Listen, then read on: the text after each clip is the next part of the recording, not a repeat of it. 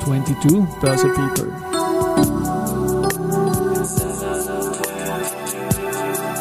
In Summer 22.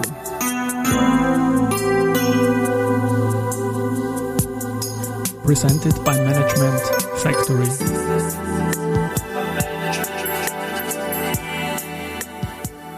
Ja, willkommen zur Serie 22 Börse People in Summer 22. Und diese Season 1 der Werdegang und Personality Folgen ist präsentiert bei Management Factory. Mein Name ist Christian Drastil, ich bin der Host dieses Podcasts und mein zwölfter Gast ist Peter Heideneck und damit ein Mann, den ich ebenso gut in meinem Börse wie in meinem Sportpodcast unterbringen könnte. Wir haben uns für den Börseteil entschieden, werden aber sehr, sehr viel Sport beimischen. Lieber Peter, herzlich willkommen bei mir im Studio. Lieber Christian, vielen Dank, dass ich bei dir sein kann. Ich freue mich sehr. Ich freue mich auch. Wir haben uns vor einem halben Jahr zuletzt gesehen. Da waren wir laufen in der Kälte und mhm. es war wie immer ein Volksfest. Und wie ich angekündigt habe, also da wird es auch sehr viel um Sport gehen in diesem Interview in den nächsten 25, 30 Minuten. Aber ich beginne mal mit dir als Businessman. Ja, du bist ein gebürtiger Deutscher, und bist dann 2006 in Österreich gelandet. Aber ich interessiere mich auch für die Wurzeln. Wie hat das alles begonnen? Du hast tolle Stationen in Deutschland gehabt. Ich sagte mal Lufthansa, Adidas, also ganz Big Brands natürlich. Wie ist es bei dir losgegangen? Wo ist die Inspiration herzukommen, in die Unternehmen einzusteigen und vielleicht auch ein bisschen börslich tätig zu werden? Das äh, war und ist äh, die schönste und wertvollste aller Inspirationen, die ich mir nur erdenken könnte, nämlich das ist meine Frau Sonja, die ich ganz klassischerweise beim Skifahren am Arlberg kennengelernt habe und dann haben wir uns verliebt und dann geht das klassische Hin- und Herfliegen los und irgendwann entscheidet man ah, sich Lufthansa. für die Partnerin, genau. Und ähm, da meine Frau eine pragmatisierte Lehrerin hier in Wien ist, äh, habe ich gedacht, ich komme her, denn ähm, Österreich lag mir schon immer. Ich bin begeisterter Skifahrer und auch Mountainbiker etc. Und von daher war das für mich klar, ab ins neue gelobte Land. Wunderbar. Also da hat es ja sehr, sehr früh auch mit deiner Österreich-Tangente beruflich auch irgendwie Inspirationen gegeben. Und ich sage vorab, der Mann hier ist Vize-Weltmeister der Senioren im Triathlon. Und dann kommen wir dann am Schluss noch, ich bin voller Respekt dazu, dafür.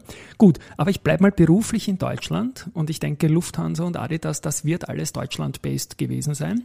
Genau. Wie war da dein Einstieg und was kam zuerst und was hast du dort gemacht bei den Unternehmen? Äh, die Deutsche Lufthansa war äh, mein erster Arbeitgeber nach dem Studium. Ähm, habe damals ganz klassischerweise an einem Assessment Center teilgenommen. Es wurden vier äh, Trainees gesucht für den äh, Finanzvorstand und eingestiegen, also ich habe einen dieser Plätze bekommen, eingestiegen bin ich dann aber direkt äh, im Accounting, im Group Accounting und habe dann doch so die ersten Jahre bei Lufthansa verbracht. Und was hast du davor studiert? Äh, Betriebswirtschaftslehre äh, und auch Produktionstechnik. Das heißt, ich habe an der Technischen Universität in Aachen studiert wo es damals notwendigerweise so war, dass man beides kombinieren muss, also irgendetwas Technisches äh, mit der Betriebswirtschaftslehre. Habe also Produktionstechnik, Fabrikplanung gemacht und im, ähm, im kaufmännischen Bereich Steuerrecht und Accounting. Und war zu Beginn deines Studiums schon klar, dass die Richtung Finanzen, Finanzvorstand eine sein könnte oder hat sich das dann nach und nach ergeben? Ja, das war total witzig, weil im ersten Semester unternimmt man ja alles und ich weiß noch gut die erste Vorlesung Marketing, als sie mir die 4Gs erklärt haben. Ich bin rausgegangen und gesagt, das ist es schon mal nicht. Somit war Marketing abgehakt und äh, Finanzen hat mich am meisten interessiert, am meisten angesprochen. Finanzierung der Betriebe hieß damals das Buch von Herrn Professor Formbaum, der mein Professor war. Ja, und dabei ist es dann wohl geblieben. also Lufthansa als erster Versuch dann gleich genommen. Wie lange warst du dort und bis wohin, also welche Funktion hat dich dieser Karriere-Step geführt? Ich bin sechs Jahre äh, dort gewesen und es war eine, kann man sagen, wilde Zeit, denn ich bin eingestiegen, äh, als Restrukturierung anstand und eigentlich alle neun Kolleginnen und Kollegen in der Probezeit hätten entlassen werden sollen. Ich bin dem knapp entgangen, bin dann stattdessen sehr wohl zum Finanzvorstand gekommen, zum Dr. Schlede damals, äh, der, der mich dann da als seinen direkten Assistenten für die Restrukturierungsschritte eingesetzt hat Es galt damals Ausgründungen äh, zu bewerkstelligen, wo mein Part dann war die Erstellung der Bilanzen und halt der kaufmännische Part. Ähm, es waren spezielle Finanzierungen äh, bereitzustellen, denn wir hatten Flieger bestellt und nicht zu knapp sieben Jahre im Vorhinaus aufgrund von bestimmten Aussagen, wie viel Fracht und Passage äh, dann doch in sieben Jahren äh, passieren wird. Und äh, Tatsache war, es war eine scharfe Krise und wir konnten noch nicht mal die Strafzölle für diese Flugzeuge finanzieren. Es war eine sehr, sehr lehrreiche, sehr, sehr interessante Zeit bei Herrn Dr. Schlede, wo ich dann als Specialist äh, Finance und als ein direkter Assistent gearbeitet habe. Ein zweiter Riesenbrand in Deutschland in deiner Vita ist dann Adidas. Ich denke, das ist jetzt nicht passiert, weil deine Frau plötzlich zum Laufen begonnen hat, oder? Nein, das war nicht. es war ganz interessant. Äh, damals in meiner Zeit bei Lufthansa, wir nannten uns ja auch alle Lufthanseaten und das hatte eine sehr, sehr starke Bindungswirkung auf mich. Und dann war ich immer ganz fasziniert, wenn so die älteren Kollegen so ihr 30 hm, oder weiß der Teufel 50-jähriges Jubiläum feierten. Ich habe mir gedacht, hier ist es so toll, hier werde ich womöglich auch noch stehen in 30 Jahren. Und der nächste Gedanke war, kann ich mir eigentlich doch gar nicht vorstellen. Ich bin doch viel flexibler, viel variabler als Mensch aufgestellt. Und dann kam Adidas, hat angeknopft, äh, angeknopft, äh, geklopft, weil ähm, ich zuvor halt, das war meine letzte Tat für Dr. Schlede, die Privatisierung der Deutsche Lufthansa mit ihm durchgezogen habe, vom Red Herring äh, über den äh, Pink Herring, Red Herring bis hin zum Börseprospekt etc. Und äh, Adidas war kurz zuvor an die Börse gegangen und hat aber Investor Relations, das, was ich dann auch in der weiteren mhm. Folge für Dr. Schlede bei Lufthansa organisiert habe, aufgebaut. Und dann bin ich abgeworben worden, ganz klassisch mit Headhunter und bin dann zu Adidas und habe dann damals für Robert Louis Dreyfus, den legendären äh, Eigentümer ähm, und ja auch Eigentümer von Olympique Marseille, also eine Lichtgestalt, äh, für den durfte ich da einige Jahre aktiv sein. Der hat es geschafft, mich da loszueisen bei der Lufthansa. Und so wie du jetzt darüber geschaut hast zu mir, das sehen ja die, die Hörerinnen und mhm. Hörer nicht, dürfte es eine tolle Zeit mit ihm gewesen sein, oder? Wahnsinn. Also ja. er war, er war ein ganz besonderer Mensch. Er ist leider viel zu früh an äh, verstorben äh, an Krebs, ja. Und ähm, er war wirklich ein besonderer Mensch äh, in, in jeder Beziehung und ähm, hat mich sehr beeinflusst diese Zeit. Warst du zu dem Zeitpunkt her, ich weiß das nicht und wir haben es auch nicht vorbesprochen, schon aktiver Spitzensportler und hast damit eine besondere Nähe zu Adidas gehabt oder ist das dann erst später gekommen bei dir, als du in die Spitze vorgedrungen bist? Mhm. Ich denke, sowas erwirbt man nicht erst mit 30, 40, sondern hat es von, von Jugend an irgendwie so, ist, solche Tempohärte und ist so. Ist genau richtig. Ich bin mit acht Jahren zum Schwimmsport gekommen ähm, ich würde sagen, schon ein Jahr später war das ein Leistungssport. Sprich, ich bin dann als Neunjähriger schon fünfmal äh, in der Woche ins Wasser gesprungen. Bin dann mit elf Jahren in den ersten Jugendkader aufgenommen worden. Dann war man schon eigentlich jeden Tag im Wasser. Hab dann mit im Alter von 13 Jahren das Umfeld gewechselt, weg von meinem Heimatverein in eine professionelle Schwimmumgebung, äh, wo dann äh, nicht ganzjährig, aber so doch bis zu zwölf äh, Beckentraining, also Wassertrainings pro Woche stattfanden und natürlich Krafttraining auch dann mindestens drei, vier Mal. Ab dann gehörte sozusagen mein Schicksal mehr den Trainern als meinen Eltern und ähm, bin ich der Familie etwas enteignet worden, könnte man sagen.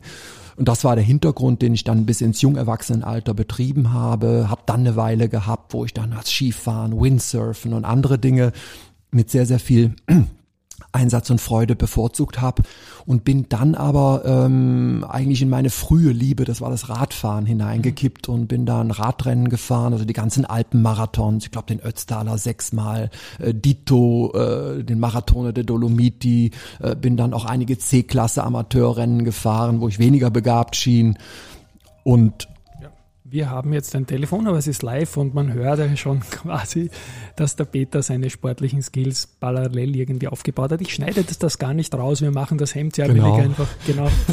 Und Adidas bedankt sich gerade bei dir für die netten Worte, nehme ich an. Wir ja. senden aber nicht live, sondern natürlich ein paar Tage versetzt, weil das anders technisch nicht geht. Aber ich denke doch, dass wir eine gewisse Nähe gesehen haben von deiner privaten Zuneigung, deiner Liebe zum Sport letztendlich. Äh, ich könnte mir es für mich schön vorstellen, mit so einer Neigung, die ich auch teile, wenngleich nicht so professionell wie du, bei Adidas zu arbeiten, sage ich mal. Und ja. Also das war sicher.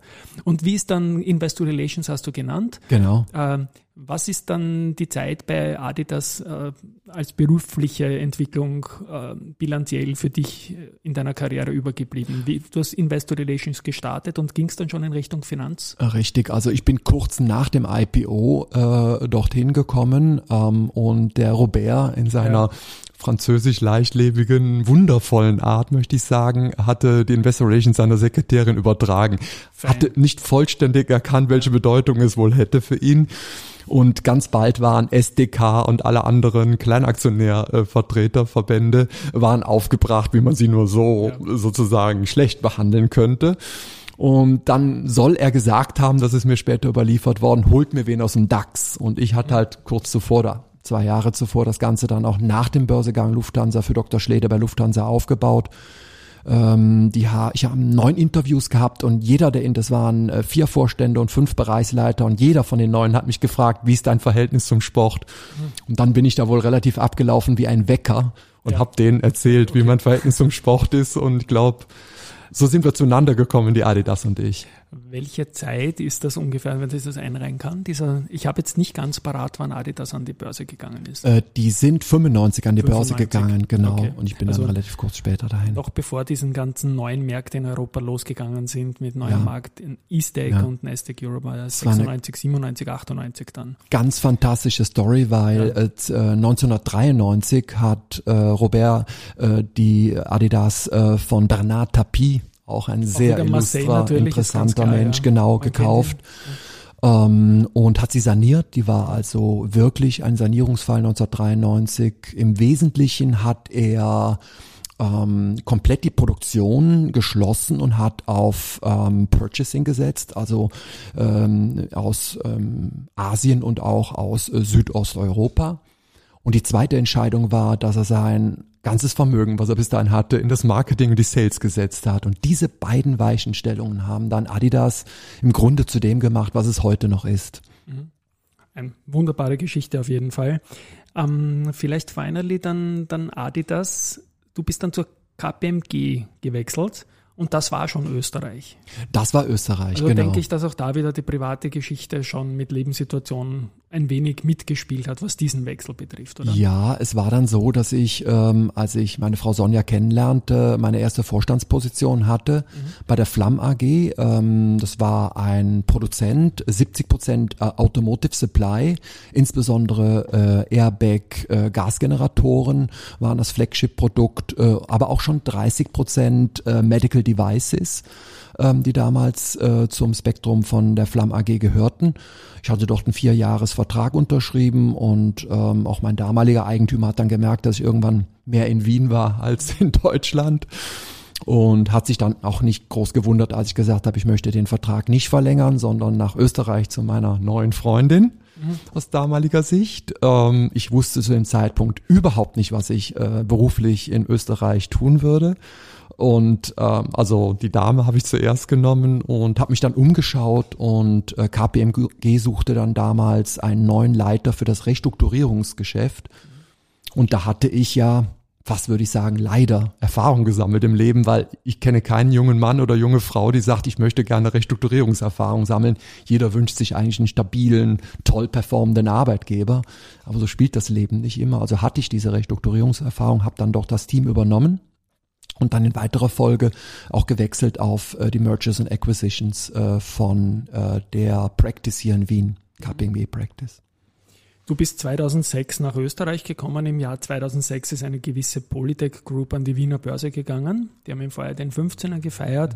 Und du bist dann im Jahr 2011 als CFO zur Polytech-Gruppe, die auch sehr stark Eigentümer geführt ist von der Familie Huema, äh, dazugestoßen. Wie war das damals für dich? Der doch ein kleinerer Wert an der Wiener Börse, der nie im ATX war. Und du kanntest Lufthansa, du kanntest Adidas, hast dort Investor Relations aufgebaut. Mhm. Wie war dann dieser, war das ein Clash of Cultures oder es ist ja ganz eine andere Geschichte ja. gewesen. Du warst ja fast alleine in der Ehe am Anfang. Es war, es war der, der biggest clash of cultures, äh, den du dir auch nur vorstellen kannst, aus mindestens zwei Gründen. Der eine Grund ähm, war, dass ja meine Investor Relations Tätigkeit für die beiden Top-Unternehmen, und ich meine den Kranich und die drei Streifen kennt ja. halt weltweit jeder. Wenn du da rausgehst aufs Börsenparkett und das kommunizieren möchtest, die legen dir jeden roten Teppich aus. Aber man schrieb ja die 90er. Das heißt also, Stretched Limo war unterster Standard, gebucht in Genf Louis Cass für 1200 schleifende Nacht. Total übertrieben aus meiner Sicht, auch damals schon, heute erst recht. Und die 90er waren aber vorbei. Dann kommst du zu einem Microcap, ich betone Microcap, nicht Smallcap, und ähm, bist devot, bist zurückhaltend und ähm, hast ein ganz anderes Umfeld. Ähm, also das war der, äh, der erste Grund, äh, könnte man sagen, ähm, dass es also ein ganz anderes Umfeld war. Und dann natürlich der zweite Grund war Größenunterschied, ähm, dass äh, ähm, das natürlich bedeutete, dass, äh, dass man wieder Klinken putzen muss, keine Stretch-Limo, kein roter Teppich. Aber ich habe es genossen, muss ich sagen. Denn Christian, du weißt, äh, von der Seele her bin ich ja Leistungssportler, ich bin competitive. Und das war eine Competition, in die ich da reingestartet bin. Die war extrem, denn du musst dir vorstellen, es war ja vorher noch die Finanz- und Wirtschaftskrise. Ähm, und das, der damalige Eigentümer und heutige Eigentümer auch noch und das damalige Management, wollte ich sagen, hatten sich entschlossen, in dieser tiefen Krise, die ja Politik fast das Leben gekostet hätte, damaliger Zeit halt nicht zu kommunizieren. Es war auch nicht zu kommunizieren. Man hat sich damals konzentriert, alleinig auf den Rebound und man kann nur wirklich alle vorhandenen und nicht vorhandenen Hüte vor Herrn Wemer, dem Gründer und Mastermind von Politik ziehen, der insofern ja seine Politik zweimal gegründet hat. Einmal in den 80er Jahren 1986 genau gesagt und dann nochmals aus dieser tiefen Krise heraus. Also kam ich da an äh, mit einem Wert, äh, der zwei zwei Jahre auf Tauchstation war und es war extrem spannend, äh, wie das äh, der Markt aufnimmt.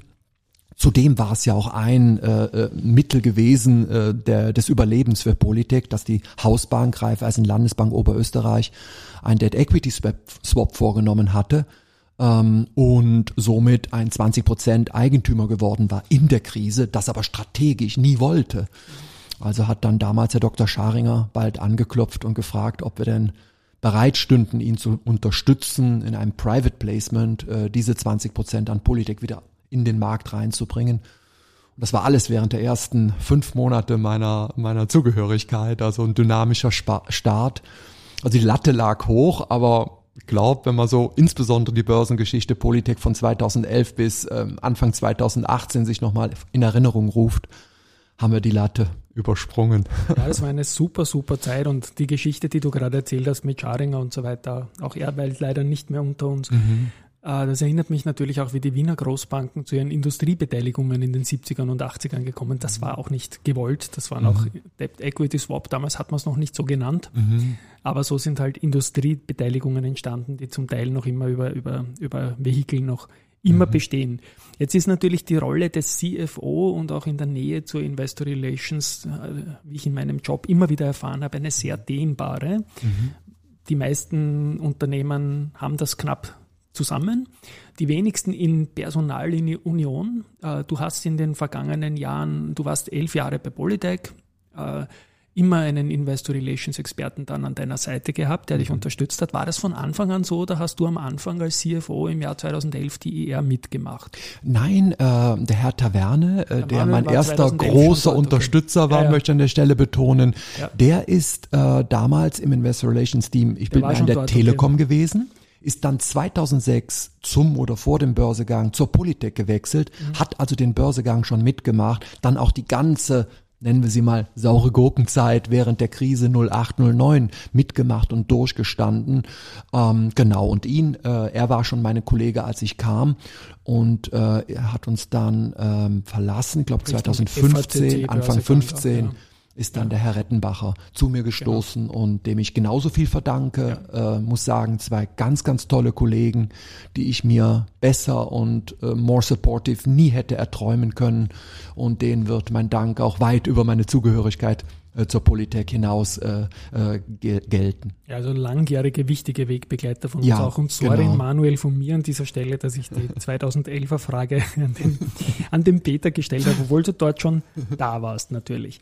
Ähm, Polytech, wir haben es erwähnt, ähm, du als CFO elf Jahre dabei. Es war in dieser Zeit, glaube ich, alles dabei, was man auf der wirtschaftlichen Seite nur und auf der Seite der, der Weltsituation bis hin zu einer Pandemie mhm. erleben kann. Was war in dieser Zeit jetzt rückwirkend das Extremste, was du als Finanzvorstand checken musstest? War es die Pandemie oder war es eine Unternehmenskrise oder was waren die Learnings auch aus dieser Zeit? Na, das krasseste war schon die Pandemie. Ja. Ähm, denn äh, über Nacht sind wir da konfrontiert worden äh, damit genau, dass äh, wir nicht mehr produzieren konnten. Ähm, wir wussten äh, zu Beginn nicht, wie lange dieser, dieser Umstand andauern würde. Wir waren ja, glaube sechs Wochen waren wir komplett runter. Das Ganze ging ja los Mitte März, wie wir uns erinnern, 2020 äh, und unsere äh, Production Plans in UK, die haben auch erst wieder Mitte, Ende August eröffnet. Und es hätte ja auch sein können, dass das auf alle Production Plans zugetroffen wäre. Und also es war schon brutal. Da ging es darum, Liquidität abzusichern. Ähm, und äh, es ist dann zwar rasch besser und überschaubarer geworden, aber wenn ich mich zurückversetze in die ersten Tage, alle Mitarbeiter bis auf zwei, drei zu Hause, ähm, und wir haben da, wie gesagt, versucht, die Liquidität abzusichern, da war das das Krasseste, was ich überhaupt in meinem Berufsleben erlebt habe, ja.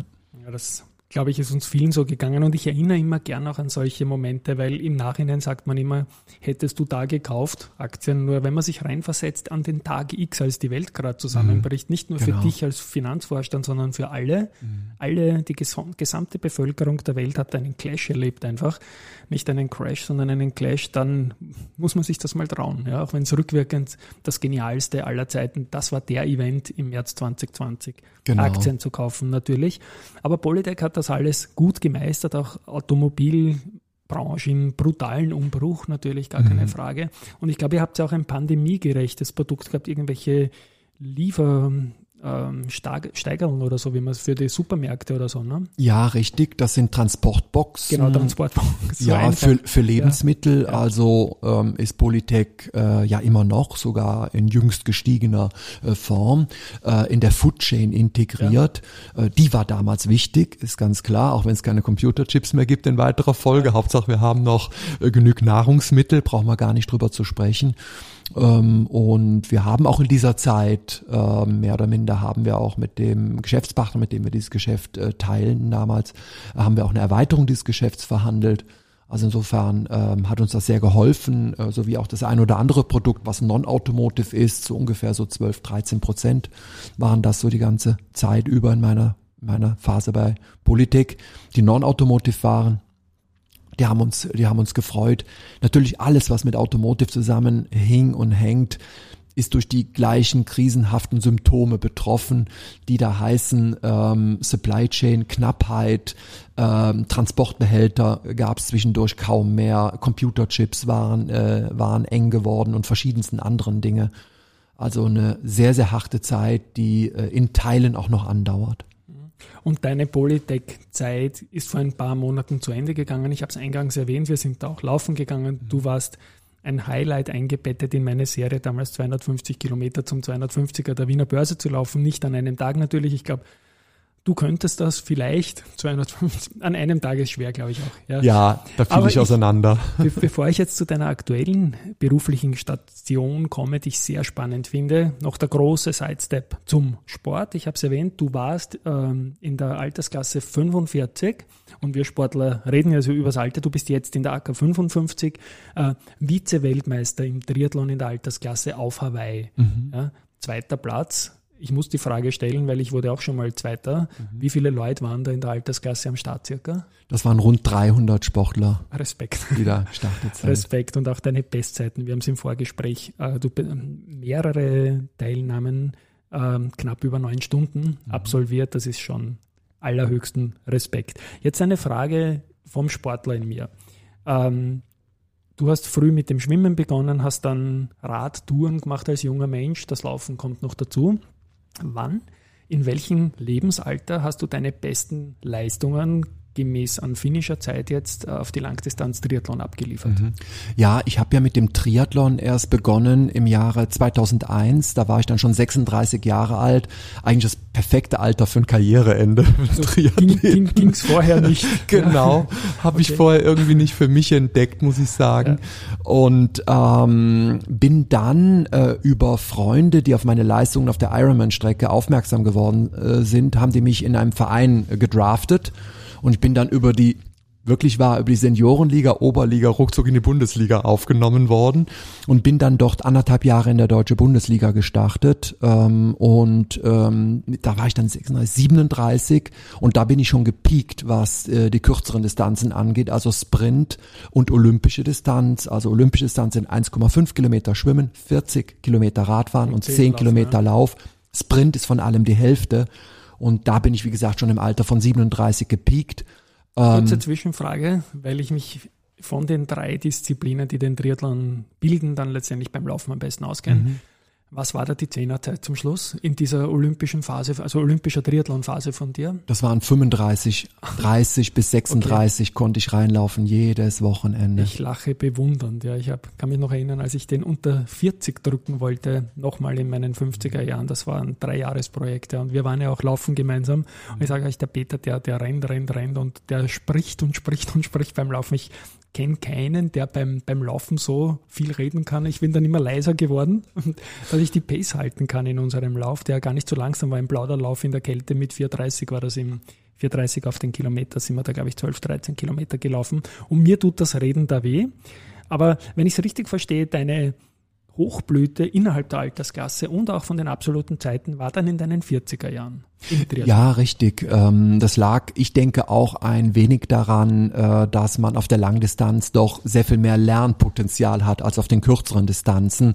Sprich, es gibt so viel falsch zu machen und man hat ja nur ein, zwei Schüsse frei pro Jahr, ja. wenn man ehrlich ist, um sich nicht komplett körperlich zu zerstören. Und von daher habe ich es geschafft, ähm, die Performance, bis ich dann wirklich genau 45 war, ähm, sowohl in Europa als auch in Hawaii habe ich meine beiden besten Wettkämpfe abgelegt in dem Alter von 45 und war schneller und stärker als äh, in den Jahren zuvor.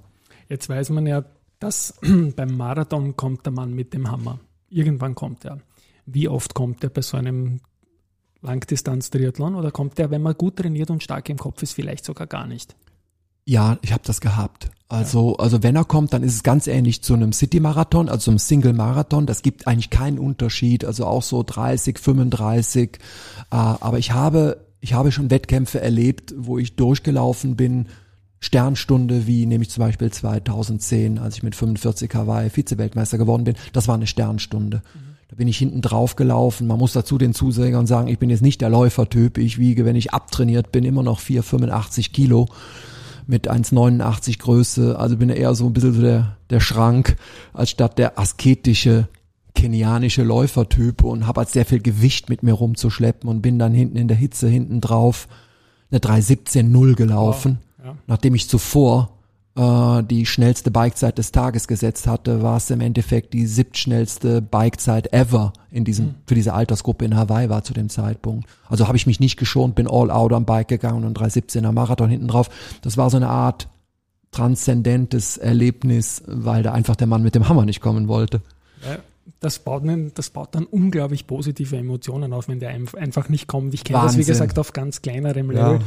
23 mal Ironman Finisher, äh, sieben mal dabei Hawaii. Mhm. Also ganz, ganz großen Respekt. Und wir haben dich auch mal äh, bei unserem Business Athlete Award ausgezeichnet, und zwar als einzigen unter Anführungszeichen Legionär, als einzigen mhm. nicht geborenen Österreicher.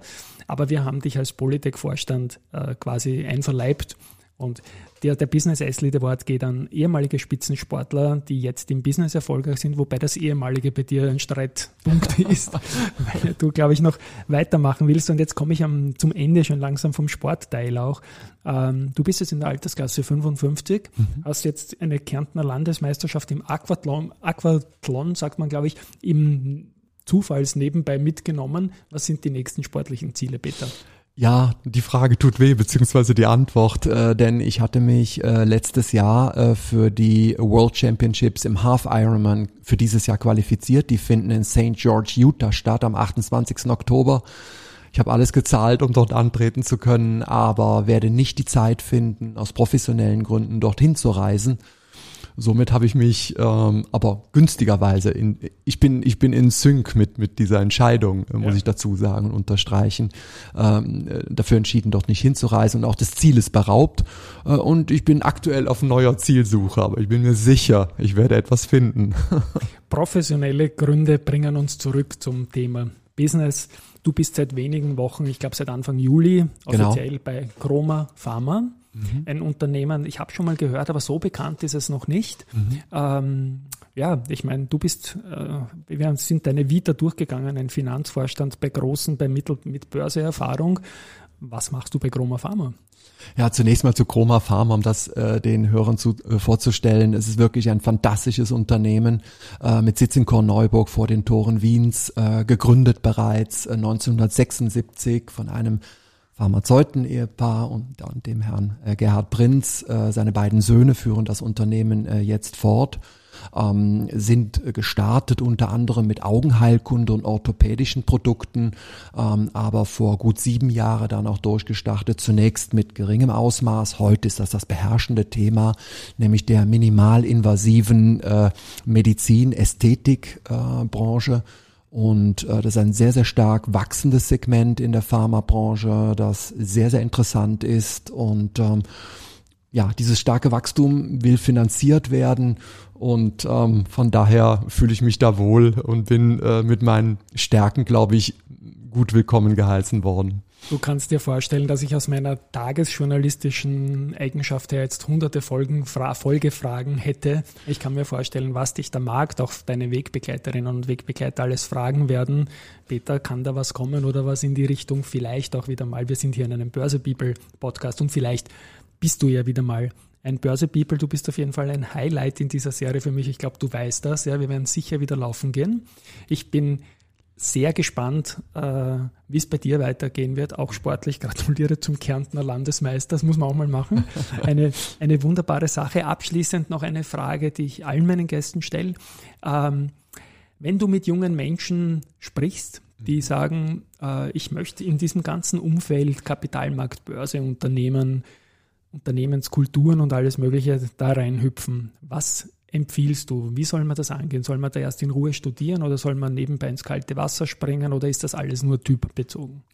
Also eine gute Ausbildung sollte man auf jeden Fall anstreben. Das ist das Fundament, äh, auf das dann alles andere weitere auch aufgebaut werden kann. Zweitens würde ich vorschlagen wollen, ähm, sich schon früh einfach mit Börsethemen äh, auseinanderzusetzen, äh, mal auf einem äh, kostenlosen Broker-Plattform mal die ersten paar hundert Euro zu setzen und Erfahrungen zu sammeln. Ähm, ich glaube, man spürt dann ganz schnell, so wie es uns beiden mit Sicherheit gegangen ist, Christian, dass man eine hohe Affinität dazu hat, dass das richtig Spaß machen kann, ähm, dass es fast unbegrenztes Wissen dahinter gibt, wenn man die ganzen Unternehmen, die Geschäftsmodelle äh, abruft, äh, dass es äh, zu konsumieren, zu sammeln gibt, zu erobern gibt. Ähm, und äh, ja, ich spüre schon, wenn ich davon rede, mich begeistert das noch wie am ersten Tag. Ähm, das ganze Börseumfeld äh, sind sehr interessante Leute. Wenn man dann dort beruflich eingestiegen ist, hat man Menschen mit einem hohen Intellekt, die hohe Ansprüche stellen, auch an die Kommunikation. Also man wächst auch daran. Ähm, und es ist äh, als CFO ähm, wenn man in diesem Umfeld äh, tätig sein darf, mich mit Sicherheit eine sehr schöne und bereichernde Ergänzung äh, zu den weiteren klassischen CFO-Agenten. Und ich glaube, dass gerade der CFO, der Job des CFOs eine mega Metamorphose durchgemacht hat, auch in deiner erlebten Ära, Ja. vom Zahlenmenschen hin zum Creator, zum Company-Builder fast irgendwie, oder? Definitiv. Ja. Peter, es war ein Highlight. Ich glaube, das nächste Mal sehen wir uns wieder in den Laufschuhen und uns abzudaten. Korneuburg klingt jetzt gar nicht weit weg. Also das schaffe ich auch. Und ich freue mich auf unsere nächsten ähm, Austausch. Also wie gesagt, Folge 12 war das jetzt mit dem lieben Peter Heideneck. Wir alle kennen ihn und ich wünsche alles Gute, Peter. Danke, dass du da warst. Und bei der Gelegenheit auch Tschüss an die Hörerinnen und Hörer. Lieber Christian, vielen Dank für die Einladung. Es war mir eine Ehre und auch riesengroßer Spaß, heute bei dir zu Gast sein zu dürfen. Liebe Zuhörerinnen und Zuhörer, auch Ihnen da draußen, vielen Dank fürs Zuhören und bis bald einmal. Bis bald. Ciao.